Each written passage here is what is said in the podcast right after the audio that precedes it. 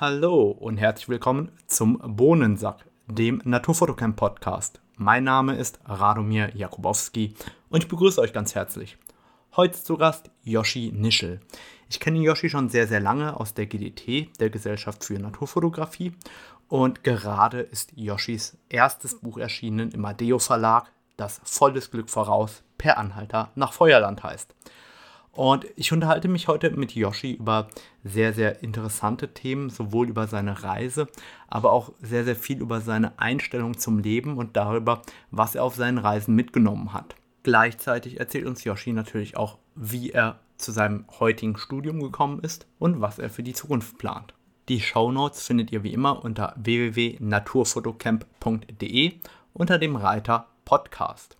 Und ich freue mich natürlich über jede Bewertung von euch auf den gängigen Podcast-Portalen. Und jetzt wünsche ich viel Spaß.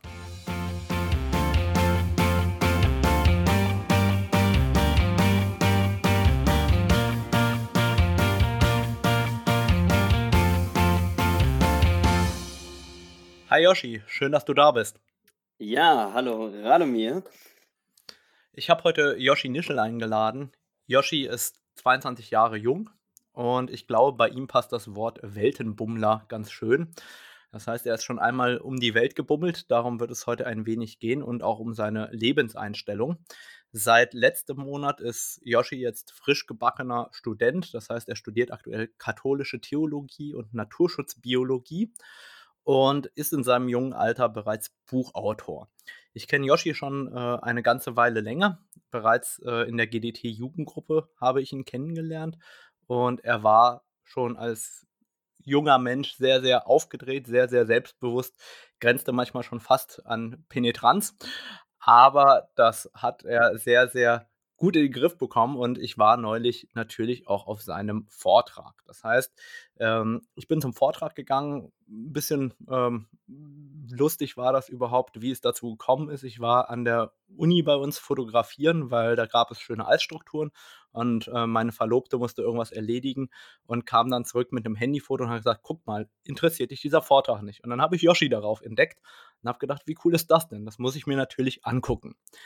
Yoshi ist um die ganze Welt getrampt und ähm, ich habe das natürlich auch immer auf Social Media ähm, verfolgt in den letzten Wochen und Monaten natürlich, als das Ganze stattgefunden hat. Er war sehr, sehr lange unterwegs. Da wird uns auch etwas mehr dazu verraten im Laufe unseres Gespräches.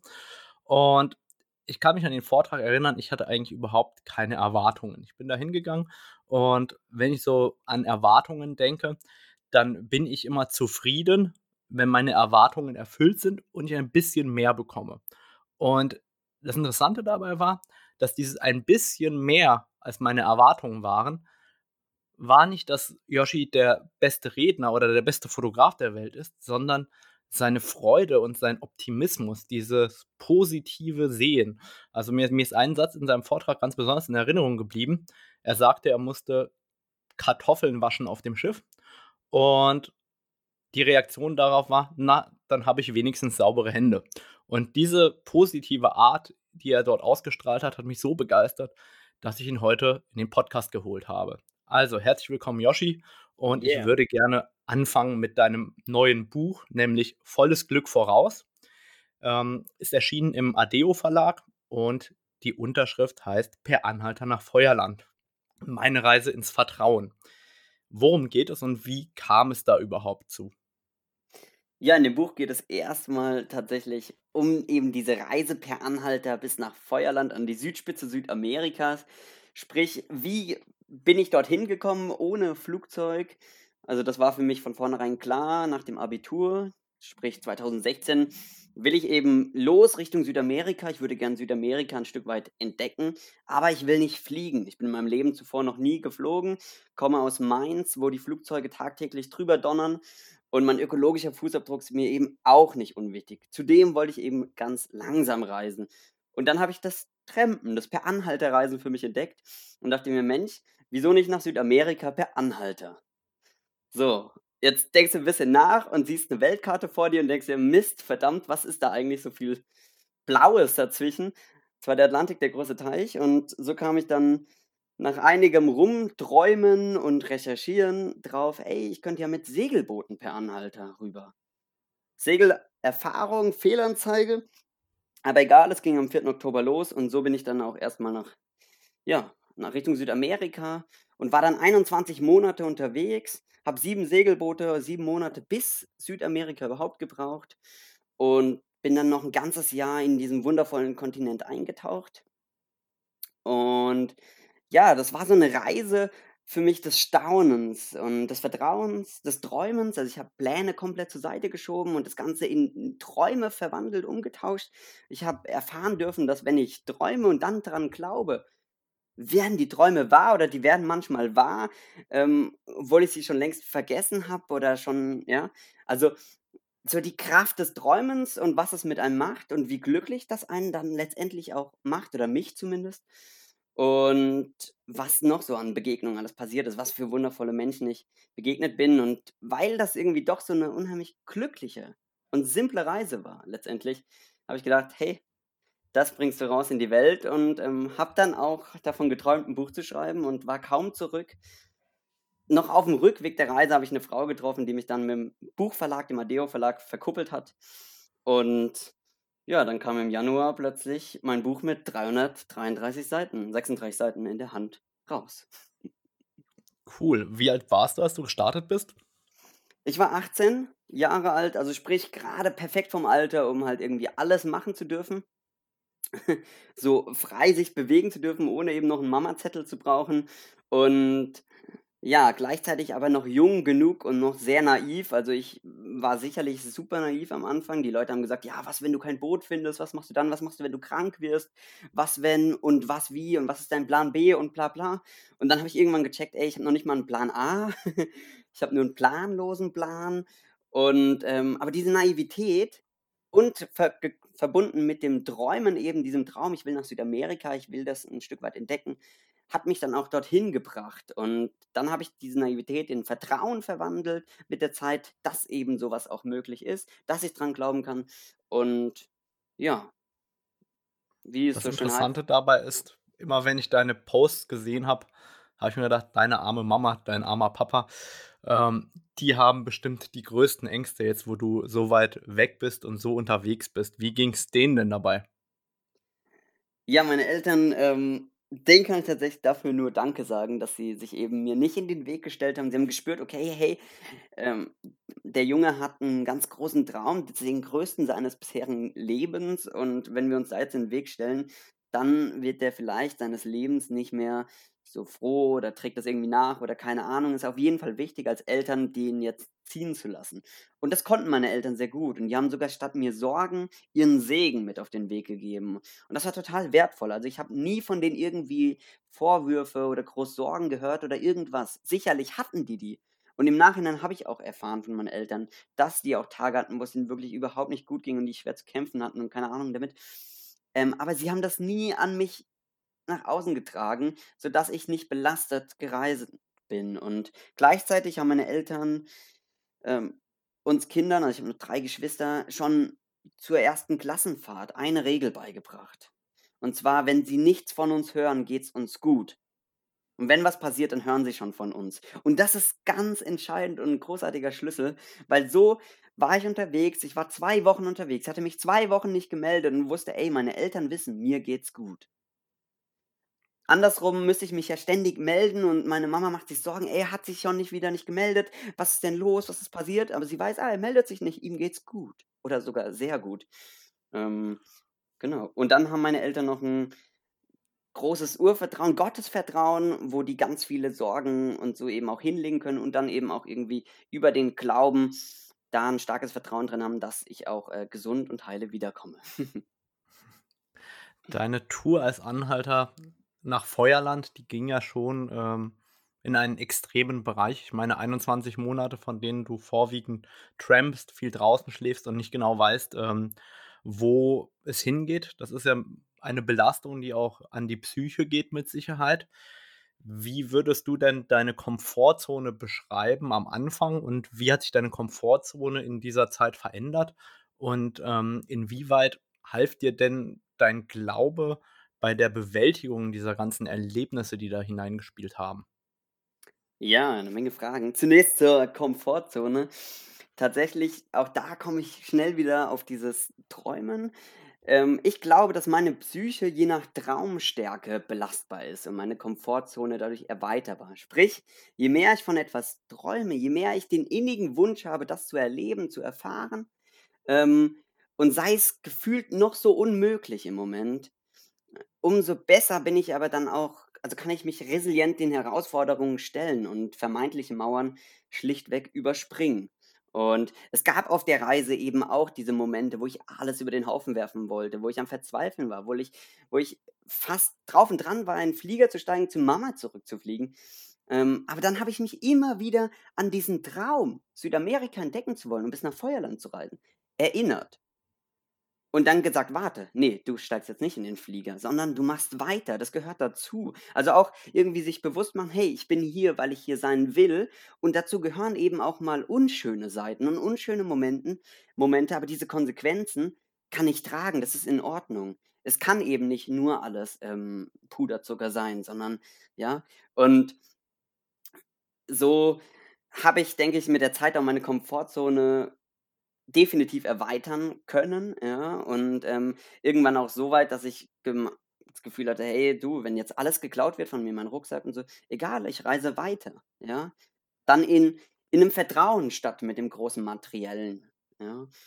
Und inwieweit mir der Glaube geholfen hat bei solchen Sachen, tatsächlich, ehrlich gesagt, ganz schön viel. Also, ist 'n Top-Hilfsmittel, so 'ne Art irgendwie wie 'ne Art Nottelefon oder so 'n Falltuch, das fängt dich, wenn du praktisch im freien Fall bist. Ähm, zumindest habe ich das für mich so erlebt.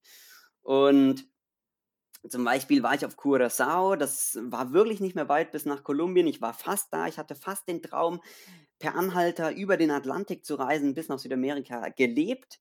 Und dann quatscht mich 'n alter Franzose an, mein Kapitän, und will mir ausreden, bis nach Südamerika zu reisen und sagt mir: „Ey, du bist komplett bescheuert, du bist dumm. Was machst du da eigentlich? Warum warum willst du überhaupt nach Südamerika? Ne, die die rauben dich da aus, die töten dich, die bringen dich um, die entführen dich und so.“ Also, aber in 'nem Ton, dass ich immer kleiner wurde. Und wer mich kennt, der weiß, ich bin eh schon sehr klein und ich wurde noch kleiner.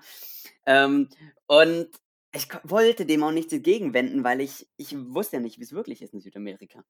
Und der mein Kapitän, der war eben schon mal da.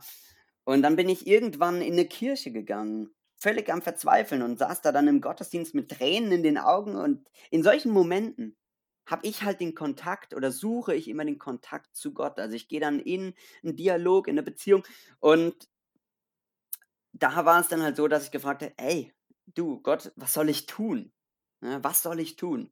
Und plötzlich, wie aus dem Nichts, ich habe hingehört, kam 'ne Stimme, die war so klar und deutlich.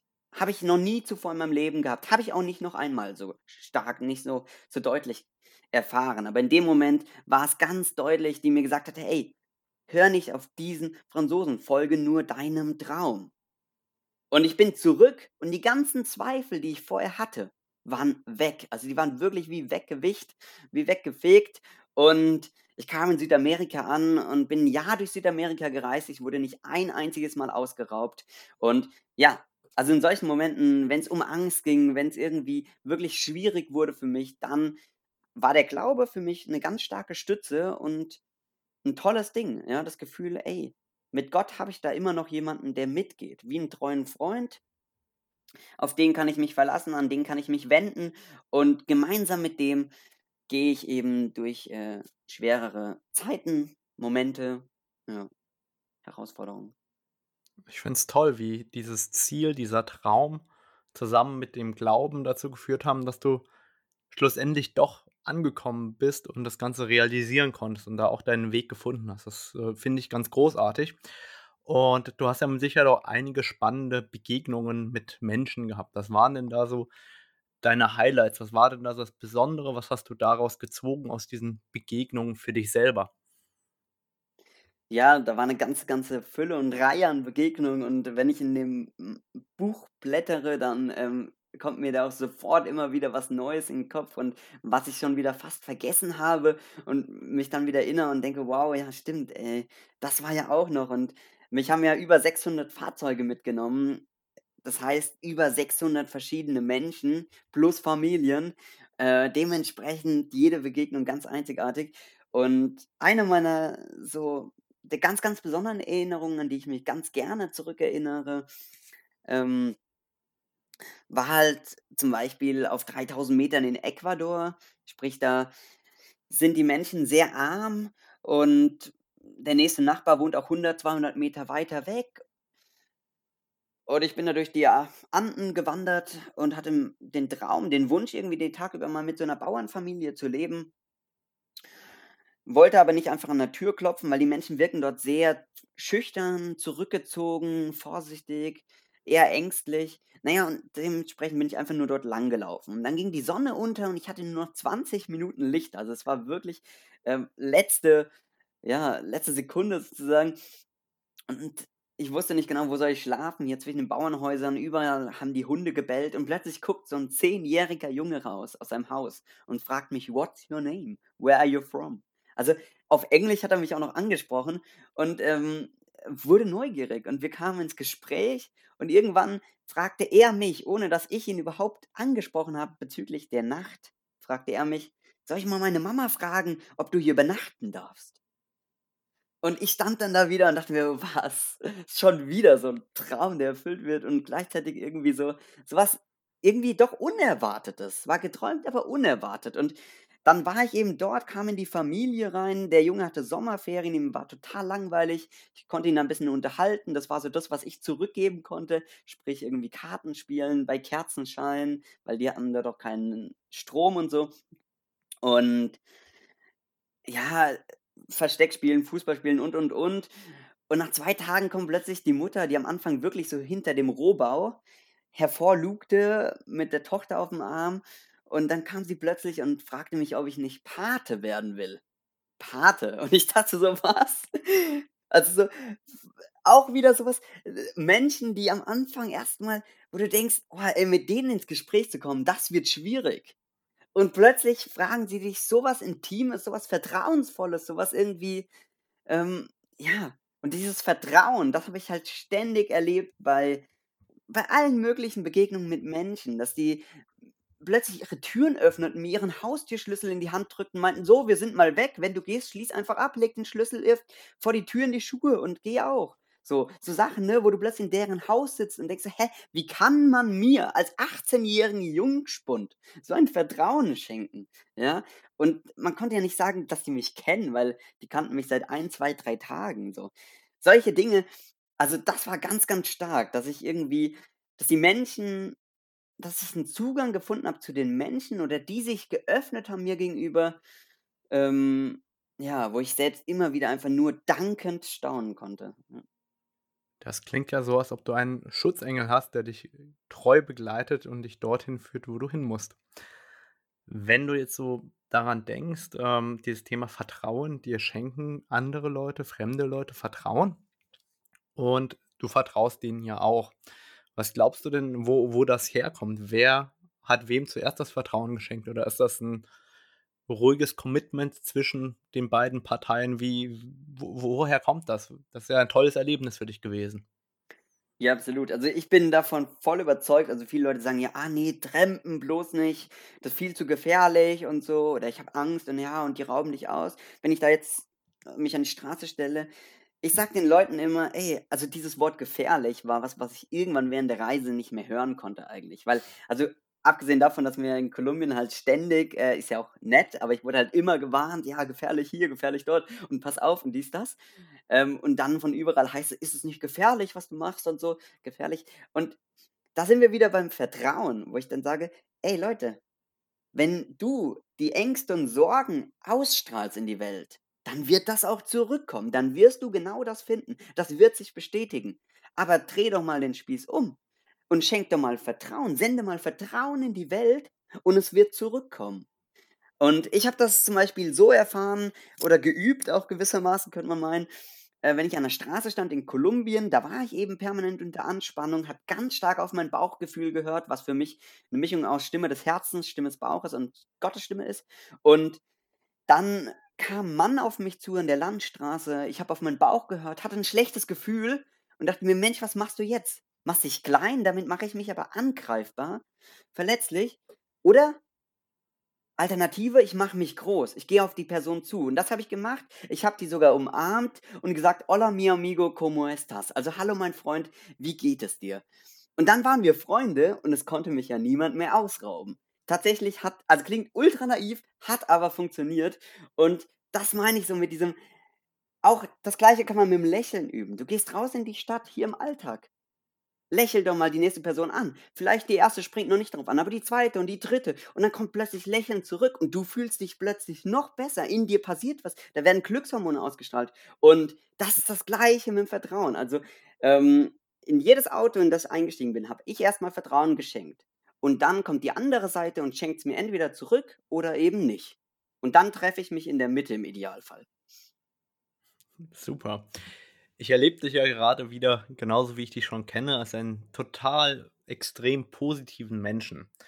Ähm, worauf würdest du denn diese Einstellung zurückführen? Also war das schon bevor du gestartet bist so, dass du gesagt hast, hey, ich bin genauso positiv oder ist das der Effekt dieser Reise und welche Rolle spielt denn dein Umfeld dabei? Also welche Rolle spielt dabei deine Familie, deine Freunde, ähm, auch für die persönliche Entwicklung in dem Sinne? Ja, also ich glaube, dass also selbst in irgendwie sieben Jahren Psychotherapie oder so machst du halt aus keinem Pinguin eine Giraffe. Äh, so ist es sicherlich auch so mit bisschen mit dem persönlichen Schattenseiten und Lichtseiten eines einzelnen Menschen. Also ich habe mich schon immer viel mit Resilienz, mit Temperamenten und persönlichen Stärken und so auch beschäftigt. Und da sicherlich auch vor der Reise mich schon versucht weiterzuentwickeln und so mal mich auch auf meinen Optimismus, äh, zu stärken und eben ich habe in der Schulzeit habe ich immer mit Sprüchen rumgehauen. Also, wenn irgendjemand rumgeheult hat, dann habe ich ihm sowas gesagt wie, äh, wenn was habe ich gesagt? „Wende dein Gesicht der Sonne zu und die Schatten fallen hinter dich.“ Also, irgendwie sowas, was manche einfach nur provoziert und die zum Überglühen bringt. Ähm, aber eigentlich sowas ist, was ich mir auch immer vorgehalten habe und Deswegen ist übrigens das Buch auch voller solcher Weisheiten und Zitate, weil es kann in schwierigen Situationen echt helfen, sich einfach so einen blöden Satz mal vorzuhalten. Mein Satz auf der Reise war, alles wird gut und wenn es noch nicht gut ist, ist es noch nicht zu Ende. Sprich, wenn ich noch nicht guten Schlafplatz gefunden habe, reise ich einfach weiter. Ich werde einen guten Platz finden. So, jetzt zurück zu deinen Fragen. ähm, ja, also zum einen eben sicherlich habe ich da schon einiges mitgebracht, ja. Also, ich habe auch vorher noch so Bücher gelesen vor der Reise, die mir dann auch noch mal gut geholfen haben, wie „Safari des Lebens“ oder Kaf „Das Café am Rande der Welt“, ähm, tolle Bücher, von denen ich mich inspirieren lassen habe und auch immer irgendwie so meine Fühler versucht auszustrecken in die Richtung. Ähm, sicherlich haben mir meine Eltern auch viel mitgegeben. Also, zum Beispiel hat mir mein Papa so das Staunen gelehrt, würde ich sagen. Und was für mich ein ganz elementarer Baustein meines Lebens ist, über Dinge zu staunen, ja? Nicht, weil das Auto besonders, ähm, glänzt, sondern eben irgendwie so die kleinen Schönheiten der Schöpfung, der Natur oder auch die Begegnung mit den Menschen, so Zwischenmenschliches eben, was finanziell nicht aufwertbar ist. Und ja, ansonsten ich denke, die Reise war halt ein tolles Übungsfeld, ja? Also, fast 2 Jahre, in denen ich mich einfach ausprobieren konnte, üben konnte, wo ich konfrontiert wurde, wo teilweise, wenn ich als ich 8 Monate alleine gereist bin, klar war, wenn ich jetzt nichts mache, passiert hier nichts. Wenn ich nicht aufstehe und den Kocher anwerfe, gibt es kein Essen. Wenn ich mich jetzt nicht aufrappele ich war teilweise komplett fertig im Staub an einem Kreisel in Ecuador sitzend. Ähm, und es war klar, wenn ich jetzt nichts mache, ey, dann dann verrecke ich hier. So, ich ich muss, ja, und, ähm, das, äh, ist natürlich auch eine tolle Übungsschule oder Schule des Lebens, ähm, um darin dann auch zu wachsen und gleichzeitig habe ich halt diese schöne Erfahrung machen zu machen dürfen, von wegen, dass eben, wenn ich Träume habe, dass das nicht nur ein Traum ist, sondern dass das auch wahr werden kann und, ähm, ja, so die eigenen Quellen, Ressourcen für mich finden, ja? Also, ich bezeichne das so ein bisschen als vielleicht also Kraftressourcen, vielleicht Quellen des persönlichen Glücks, wenn ich irgendwie auch jetzt hier im Alltag mal durchatmen will, weiß nicht, Kraft brauche, dann spiele ich vielleicht eine Runde Schlagzeug oder ich gehe raus und, ähm, setze mich zu Jungfüchsen, staune über diese fantastische Natur oder schreibe einfach im Tagebuch. Solche Dinge Tagebuch schreiben zum Beispiel ist was, was ich sagen würde: „Ey, das ist das ist fantastisch. Das ist wirklich fantastisch, machen wenig Menschen, aber das ist 'Ne Einladung zur Selbstreflexion, 'ne Einladung zur Dankbarkeit und je nachdem, wie du dein Tagebuch zum Beispiel schreibst, ja. Also ich schreibe es sehr positiv, weil ich lese es dann irgendwann und freue mich über dieses tolle Leben, was ich hatte. Und ähm, da kannst du dich ja üben, ja, Tag für Tag drin. Und so ein bisschen, glaube ich, worauf richte ich den Blick aus? Und ich habe vielleicht früh damit angefangen, mich eben, ja, mir so ein, auch ein bisschen einen Spiegel vorzuhalten, denke ich. Ich muss ja sagen, ich schmunzel ja, während du redest und äh, freue mich darüber und lache mich auch selber an. Ähm, und ich fand es besonders schön, dass du gesagt hast, dein Vater hat dir das Staunen beigebracht. Ich meine, mein Papa hat mir beigebracht, sich über Gewitter zu freuen. Ich weiß auch, wie das geht. Wie bringt man denn seinem Kind Staunen bei?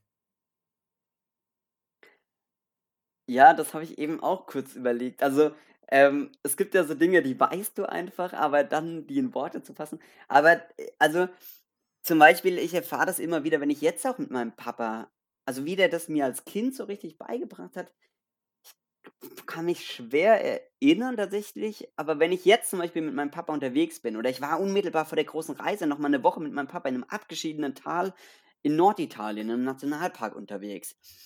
Und dann erlebe ich meinen Papa, wie der staunt über diese Welt, wie er sich freut an so Kleinigkeiten und irgendwie an einem Schmetterling und irgendwie an 'nem am Regenbogen. Und wenn wir dann morgens im Dunkeln aufgebrochen sind, auf den Gipfel hochgekraxelt und die Sonne durch den Na Nebel bricht und mein Papa anfängt zu singen, Loblieder über diese Erde. Und dann verstehe ich, okay, ja, daher kommt dieses Staunen. Und ich sehe mich beim Staunen dann immer wieder irgendwo auch in meinem Papa. Und, ähm ja, das Schöne ist, dass ich das gekoppelt habe mit dem, was mir meine Mama mit auf den Weg gegeben hat. Und zwar hat sie uns Kinder immer mit ins Naturschutzgebiet vor die Tür genommen, ob wir wollten oder nicht. Also eine Zeit lang jeden Tag eine Stunde. Und wir, ich fand es irgendwann total langweilig. Und wir haben am Anfang immer rumgejault. Aber dann waren wir unterwegs und wollten nicht mehr zurück. Und auch weil wir immer unterwegs waren, habe ich halt irgendwann angefangen zu überlegen, hey, ist ja langweilig, was könnte denn spannend sein? Und dann flogen da so Vögel durch die Luft und dachte mir, Mensch, dann guck dir die doch mal an. Und so kam ich zum Beispiel zur Ornithologie und habe mich damit beschäftigt, habe dann irgendwie so ein Monokular vor die kleine Digitalkamera gehalten und erste Bilder gemacht und ähm, ja, so baut dann eins aufs andere irgendwie. Ich finde das toll. Also ich ähm, sehe mich an vielen Stellen auch selber wieder. Und wenn ich heute so reflektiere, dann sind viele Dinge, die ich an meinem Papa, als ich jünger war, nicht gemocht habe, habe ich heute alle adaptiert und mache es äh, ähnlich oder genauso. Ähm, deswegen die Frage, wie hast du es denn empfunden, als dann oder wenn dein Vater früher sich so gefreut hat, gestaunt hat, gesungen hat, wie auch immer, hast du dann schon das immer geschätzt, so wie du es heute wertschätzt, weil es ja was Wertvolles, was dir dein Vater da mit auf den Weg gegeben hat? Oder hast du es als Kind eigentlich eher so dich fremdgeschämt und erst im Nachgang heute siehst du, wie wertvoll das ist? Also richtig bewusst wurde mir das, glaube ich, tatsächlich erst so rund um die Jahre 2016. Also ich weiß nicht, ob ich es vorher schon so richtig irgendwie wahrgenommen habe. Aber da, gut, da war ich halt auch schon 18. Also ähm, da habe ich es tatsächlich, also ich mag es total und ich steige da dann ein und wir freuen uns zusammen und dann kann sich einfach auch so eine Freude und übers Staunen und so ein Staunen hochschaukeln. Und wenn du eine Woche unterwegs bist, dann ähm, ist das eine enorm wertvolle Zeit, wenn du einfach eine Woche am Staunen bist. Zusammen. Das klingt das klingt wunderbar, das ist ganz toll. Und du hast ja auch in deinem Buch „Volles Glück voraus“, erschienen im Adeo Verlag, auch geschrieben über deine Glücksrezepte. Eins der Rezepte wende ich schon immer an, das sich selber anlachen und das fremde Leute anlachen. Was sind denn sonst so die Glücksrezepte, über die du gerne sprichst oder die du gerne auch anderen an die Hand gibst, damit sie vielleicht ein bisschen fröhlicher, glücklicher oder wertschätzender werden? Ja, tatsächlich haben wir so ein paar schon angesprochen. Also A, eben dieses Träumen, ja. Also wer es von dem Podcast bisher gehört hat, der weiß, okay, darauf baue ich. Ähm, dabei will aber dazu gesagt sein, dass, also ich lade gerne ein, in meinen Vorträgen auch eben zum Träumen, sich ein Blatt Papier mal zu nehmen oder das Tagebuch oder oder mal aufzuschreiben, mal überlegen, eine Stunde Zeit, zwei Stunden zu nehmen, einfach ein bisschen Ruhe und zu überlegen, was wünsche ich mir eigentlich, wovon träume ich und das aufzuschreiben. Das Wie ist dabei halt nie wichtig. Also ich wusste vor der Reise niemals, wie ich in Südamerika wirklich ankommen soll. Und ich habe davon geträumt, mit Familien zu leben in Südamerika. Ich wusste nicht, wie ich in Südamerika Familien treffen soll. Dann war ich keine Woche in Südamerika und schon in der ersten Familie, die mich dann auch nicht mehr gehen lassen wollte. Also, ähm, so viel zum Thema, du musst von vornherein alles wissen. Nein, bloß nicht. Einfach nur, was wünschst du dir? Dann eben das Staunen, genau, werde zum Schatzsucher, zum Entdecker nenne ich das. Ähm, ja, geh raus, freu dich über die Dinge. Das können auch ganz alltägliche Momente sein. Und dabei, eins, was ich auf der Reise eben lernen durfte, was unheimlich wertvoll ist fürs persönliche Glück, die Erwartungen runterzuschrauben. Also sprich, ich weiß, okay, ähm, zum, oder du hast vorhin von Erwartungen an den Vortrag gesprochen, zum Beispiel.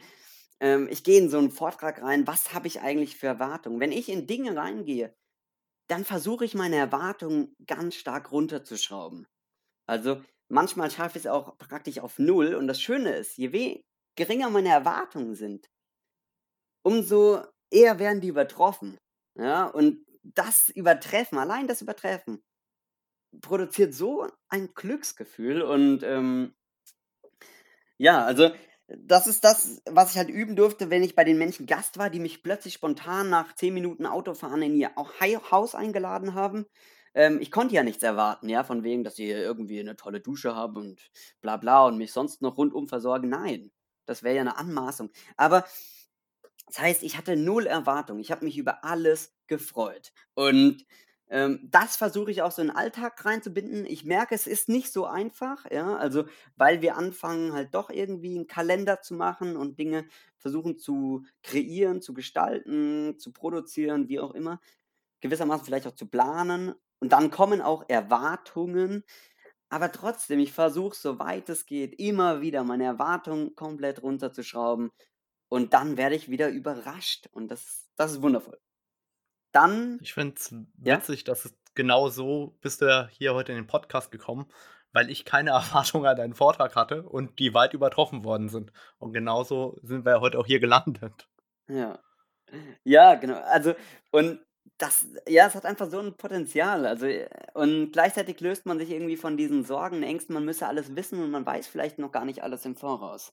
Ähm, einfach mal rein ins kalte Wasser und dann wirst du schon merken, dass du schwimmen kannst. Ja, dann ist für mich wichtig noch, ähm, oder was ich so mit auf den Weg geben würde, heute schon innegehalten, sprich einfach mal eine Pause machen. Bietet sich super an vorm Essen, ja, also äh, das bin habe ich zum Beispiel auch in der Familie mitbekommen mit dem Gebet. Also wir haben immer vorm Essen beten wir eine Runde. Ich mache das auch hier, wenn ich allein unterwegs bin oder so. Ich halte einen Moment inne. Ob es 10, 20, 30 Sekunden sind oder zwei Minuten, völlig egal. Aber den Moment nehme ich mir und überlege mal, wofür bin ich heute schon dankbar? Vielleicht wofür bitte ich auch noch oder so, aber vorwiegend dankbar eben. Und diese Dankbarkeit, also je öfter du dankbar bist für etwas und es gibt ganz viel zu entdecken im Alltag, wofür du dankbar sein kannst, umso mehr Glücksgefühle wirst du auch ausstrahlen. Also es tut einfach gut, dankbar zu sein. So, ne? Und ja, dann halt noch dieses, genau was du auch schon gesagt hast, das Lächeln. Ja, lache die Welt an. Ich stehe teilweise hier jeden Morgen auf. Also im Moment bin ich sehr früh draußen, so um 4 Uhr morgens. Deswegen mache ich das hier dann noch nicht. Aber normalerweise sonst, wenn ich aufwache, erstmal das Fenster auf und dann wird fünf Minuten einfach gelacht. Stell mir einen Wecker fünf Minuten lang. Einfach lachen. Es gibt dafür tolle Lachübungen, nennt sich Lach-Yoga. Wer da Inspiration braucht, einfach mal auf YouTube Lach-Yoga suchen. Es gibt sogar Lachclubs quer durch Deutschland und die ganze Welt. Ähm, da gibt es tolle Ideen, wie man ohne Grund lachen kann, was ganz einfach ist, mit simplen Übungen. Und das Schöne ist, wenn du mal ein paar Minuten am Stück gelacht hast, egal ob es echt ist oder gekünstelt, ganz egal, ähm, du produzierst Glückshormone und gleichzeitig wird auch deine Einstellung, also dein Heiterkeitsnetzwerk im Kopf, ähm, dreht sich ja zu einem besseren, zu einem fröhlicheren und du hast gute Gefühle, du freust dich auf den Tag, egal wie du aus dem Bett gesprungen bist. Wenn du lang genug lachst, wirst du dich auf den ganzen Tag freuen. Und ähm, so starte ich normalerweise in den Tag. Cool. Also, ich finde mich da sehr, sehr wieder. Ich habe auch ganz, ganz viele Übungen, die ich, äh, in unterschiedlichsten Variationen anwende und, ähm, ich freue mich, dass ich vielleicht nicht der Einzige bin, der das so macht und, ähm, ich kann auch nur bestätigen, dass es wirklich dazu führt, dass man irgendwann in eine Spirale kommt, die einen glücklicher macht oder die einem einfach die Dinge positiver an der Welt zeigt. Hast du denn schon neue Träume? Ja, zuletzt war mein großer Traum, nach Landau zu kommen, hier in die Pfalz. Klingt klingt vielleicht idiotisch, aber, äh, tatsächlich auch das wieder. Ähm, ich kam zurück nach Deutschland im Juni 2018, war dann auch gleich im Juli, August ganz viel unterwegs, wieder auch in Alpen und so. Und im September fragte ich mich dann: „Okay, wo will ich eigentlich hin?“ Weil irgendwie habe ich gespürt, okay, ich wollte zwar zurück in die Familie, aber so richtig ist es dann doch auch nicht die Lösung. Es hat sich halt doch irgendwie das Umfeld so geändert oder ich mich und das Umfeld ist gleich geblieben und Freunde weggezogen und, und, und. Und dann kam schnell so dieser Traum, irgendwie nach Landau zu wollen. Ja, auch wieder einfach eine Stimme, die mich da hingezogen hat. Ich dachte mir, ich wollte nach Chile, ich wusste nicht, was dort ist in Chile. Ich war dort, das war wundervoll. Jetzt will ich nach Landau, keine Ahnung, was da ist. Ich bin seit Anfang März hier und ich kann sagen, es ist wundervoll. Also, es ist die Toskana Deutschlands. Wo will man sonst noch hinreisen, wenn nicht nach Italien in Deutschland? Ähm, ja, das ist erstmal eigentlich mein Traum, den ich gerade lebe. Mein letzter Traum war jetzt auch noch Jungfüchse zu fotografieren. Das mache ich gerade jeden Morgen, jeden Abend. Und ansonsten ich lasse da in mir was brodeln. Ich lasse da was entstehen und das habe ich auch mit Landau gemacht. Das nennt sich dann, wenn ich mal einen Traum definiert habe, eine Idee, dann lasse ich die Vorfreude kommen. Und ich dehne das ein bisschen aus, ich reize es ein bisschen aus, bis die Vorfreude richtig stark ist. Und dann gehe ich mit voller Kraft rein und erlebe das, ja, soweit das eben geht. Und jetzt ist es zum Beispiel, ich glaube, in vier bis fünf Jahren, so sagt es irgendwie so meine, nennen wir es mal weibliche Intuition, ähm, sagt mir, okay, es wird nochmal losgehen auf eine Reise, weil die Welt, habe ich jetzt gelernt, steckt voller Wunder und ich würde gerne noch mal ein bisschen mehr eben erkunden, aber ich will nicht für zwei Wochen ans andere Ende der Welt fliegen. Das ist nicht meine Art, sondern langsam, dafür lange am Stück unterwegs sein. Deswegen glaube ich, dass ich in vier bis fünf Jahren nochmal eine große Reise machen wird, die zwei bis vier Jahre gehen wird. Vielleicht um die ganze Welt per Anhalter, vielleicht nach Südafrika mit dem Fahrrad, und dann mit dem Segelboot nach Rio de Janeiro oder über die Beringsee, keine Ahnung. Mal schauen. Das lasse ich so ganz langsam jetzt entstehen. Ich bin erstmal sehr, sehr froh, hier zu sein und auch Europa ein bisschen mehr noch zu entdecken. Und ja, die Menschen auf meinen Vorträgen und mit dem Buch mitnehmen zu dürfen. Und das will ich erstmal leben und praktizieren. Super, jetzt haben wir ja sehr, sehr viel über deine Einstellung gesprochen. Und jetzt kommt ein relativ krasser Cut oder fast ein Outtake, ähm, denn du hast auf deinen Vorträgen eine Sache, die mich zum Schmunzeln gebracht hat oder wo ich mich sehr darüber gefreut habe, nämlich deine Einstellung zu Lebensmitteln, über die ich kurz mit dir sprechen will. Ich war noch nie auf einem Vortrag, wo mir in der Pause angeboten worden ist, am Buffet aus der Mülltonne Platz zu nehmen. Kannst du uns dazu was verraten zum Thema Foodwatch und damit, was es damit auf sich hat? Ja, klar. Ähm, tatsächlich war ich auch noch nie auf einem Vor obwohl, doch, vielleicht auf einem. Naja, ähm, ja, Foodsharing nennt sich das Ganze, also praktisch das Essen verteilen. Ja, äh, das war so, auf der Reise habe ich angefangen, mit immer weniger Geld zu reisen. Also es war von vornherein so der Gedanke zu sagen, ey, ich möchte das Geld eigentlich mal komplett liegen lassen. Ja, also ich kann mir in der Welt so ziemlich alles vermeintlich erkaufen. Aber was ist, wenn ich denn das Geld einfach mal liegen lasse und praktisch ohne unterwegs bin? Was für Türen öffnen sich dann? Wem begegne ich dann? Ja, das heißt, ich, äh, die teuersten Wochen der Reise waren die ersten fünf Wochen und mit 10 Euro die Woche, nee, Quatsch, am Tag. Ähm, und dann wurde es immer weniger. Am Ende bin ich zweieinhalb Monate durch Europa komplett geldfrei gereist. Und es war eine wundervolle Zeit, weil ich bin Menschen begegnet und nochmal ganz anderen Seiten eben, denen ich halt so erstmal in der kommerziellen Welt nicht begegnen würde. Und dabei natürlich tritt auch die Frage auf, was esse ich oder wie ernähre ich mich, wenn ich das Geld ziemlich weglasse? Und Containern kennen sicherlich viele, also sprich, das ist zwar illegal, aber ich gehe eben an die Tonne, weil ich es nicht vertreten kann, dass das Essen, was noch essbar ist, weggeschmissen wird und dann irgendwie verbrannt oder oder. Also Sag vielleicht noch, an welche Tonne du überhaupt gehst. Ah ja, ähm, hinterm Supermarkt zum Beispiel an die Biomülltonne, wo die Sachen gelandet werden. Das habe ich zum Beispiel auf La Gomera gemacht, ja. So haben wir uns zwei, drei Wochen davon ernährt, von steinhartem Baguette mit containertem Salat oder so. so, und auf der Reise kam dann irgendwann mein Bruder dazu, der sich auch viel mit dem Thema Lebensmittelverschwendung beschäftigt hatte. Und laut Foodsharing, das ist eine Deutsch, eine ähm, Initiative im deutschsprachigen Raum, verschwenden wir, nee, produzieren wir 4 Milliarden Tonnen Lebensmittel weltweit jährlich und verschwenden 1,3 Milliarden. Also sprich, wir verschwenden fast ein Drittel aller Lebensmittel, die wir produzieren.